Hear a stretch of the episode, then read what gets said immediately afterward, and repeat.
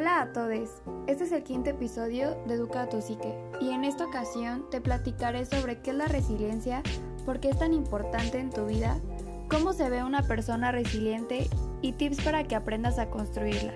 Te invito a que sigas escuchando. La pregunta más importante de este episodio es ¿qué es la resiliencia? Y es este proceso de adaptarse a las adversidades de la vida como el estrés, los retos, los traumas, las tragedias o cualquier tipo de problema, ya sea familiar, de pareja, de trabajo o de salud. Es saber adaptarse con flexibilidad y salir fortalecido con un aprendizaje nuevo. Es decir, es recuperarse de estas experiencias difíciles, pero con un profundo crecimiento personal. Para algunas personas las situaciones difíciles pueden ser el fin del mundo, lo más doloroso que han vivido, lo más catastrófico. Pero para las personas que practican la resiliencia, a pesar de esta situación, tratan de buscar alternativas y encuentran la fortaleza para salir adelante. Quiero aclarar que ser resiliente no significa que una persona no vaya a experimentar dificultades o angustias, porque no se trata de minimizar lo que estás sintiendo, tanto el dolor como la tristeza son parte de la vida y no podemos evitarlas. Pero podemos aprender de esta situación y tener nuevas herramientas, es decir, estas estrategias de afrontamiento que nos van a ayudar para futuras vivencias. Y la resiliencia no es algo con lo que se nace o que solo algunas personas lo pueden tener, sino es algo que cualquiera puede aprender y desarrollar en la vida. Así como hacemos ejercicio para fortalecer nuestros músculos, la resiliencia requiere tiempo y desde mi punto de vista necesita de gratitud, porque aunque nos cueste trabajo siempre podemos agradecer los aprendizajes que nos haya dejado esta situación difícil. También ocupamos cambiar el significado, es decir, hay muchas veces que vemos las situaciones como extremistas, pero podemos reflexionar si de verdad es tan dramático, tan intensa como la estamos sintiendo. Y la verdad es que no es así, nada es para siempre. Y esa emoción que parece tan intensa pasará.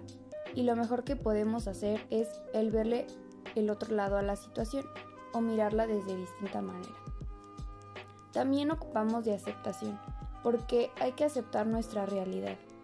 Aunque quisiéramos cambiarla, a veces es imposible hacer algo al respecto pero podemos tener claro cuál es nuestra realidad y a partir de esto ver la forma de buscar momentos para liberar nuestras emociones de manera saludable. También ocupamos de mucha flexibilidad, porque en parte es adaptarnos a los cambios. El poder estar dispuestos a recibirlos es parte de crecer como persona, porque no nos estamos cerrando a una sola posibilidad o a una sola forma de ver la vida, sino aprendemos a tener la mente abierta a más ideas y a más formas de resolver los problemas. También ocupamos del perdón, porque en algunas ocasiones para poder avanzar es necesario soltar lo que no nos está aportando nada bueno a nuestra vida y es posible que nos esté obstaculizando en vez de ayudarnos, así como perdonarnos a nosotros mismos por nuestros errores del pasado. También ocupamos de muchísimo amor, porque al practicar amor propio, autoestima y autocompasión nos ayuda a apreciar nuestro proceso y al no ser tan exigentes con nosotros mismos, sino entender que todos tenemos nuestro proceso y vamos a nuestro tiempo. ¿Y por qué es importante? Porque da a las personas la fuerza emocional para salir de estos problemas, estas adversidades, porque ayuda a las personas a utilizar sus recursos, sus fortalezas y sus habilidades para superar los desafíos de la vida. Y las personas que carecen de resiliencia tienen más probabilidades de sentirse abrumadas o indefensas y dependen de estrategias de afrontamiento poco saludables, como la evitación, el aislamiento, la automedicación y los vicios. ¿Y cómo es una persona resiliente?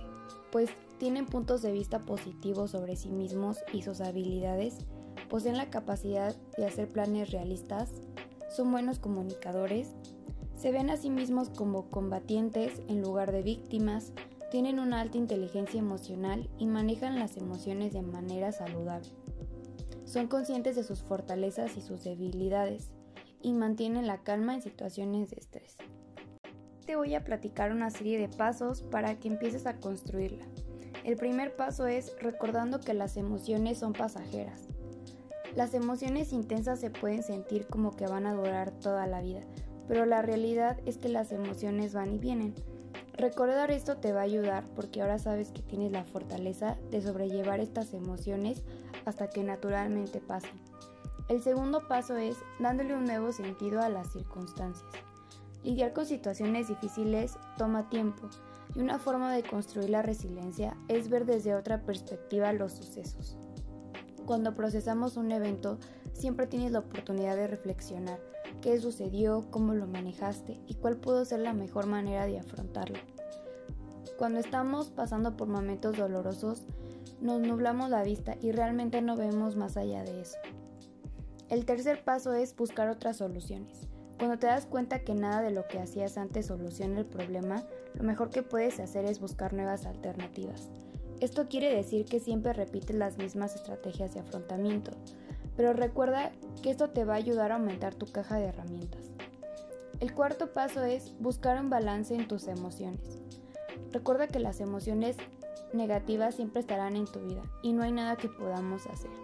Pero puedes reflexionar qué aprendizajes te dejó la experiencia o puedes trabajarlo al enfocarte en tus emociones positivas, como ver el lado bueno de la situación o aprovechar este momento para hacer algo que a lo mejor antes no habías podido hacer. El quinto paso es buscar tus redes de apoyo. Siempre puedes apoyarte de personas que te aman y que están cuando más las necesitas, como la familia, tus amigos o tu pareja. Te pueden ayudar a aumentar tu resiliencia ya que te escuchan cuando necesitas hablar sobre tus problemas, no te van a juzgar, validan tus emociones y te pueden dar su punto de vista y así ya no te cierras a una sola posibilidad. El sexto paso es autoconocimiento. La resiliencia empieza tomando conciencia de nuestras fortalezas, debilidades y nuestros límites. Construir una relación contigo mismo te puede ayudar a entenderte mejor, a recordar los aprendizajes que has tenido a lo largo de tu vida y cómo pudiste superar los momentos más difíciles. La mayor motivación es recordar que saliste adelante en anteriores ocasiones y que aunque fue un momento súper complicado y difícil, pudiste con eso y saliste fortalecido. Para finalizar, quiero decirte que si practicas estos tips, eventualmente te sentirás preparado para enfrentar situaciones estresantes y lo suficientemente resiliente como para recuperarte rápidamente. Esto fue Educate Psique, gracias por escuchar y nos vemos en el próximo episodio.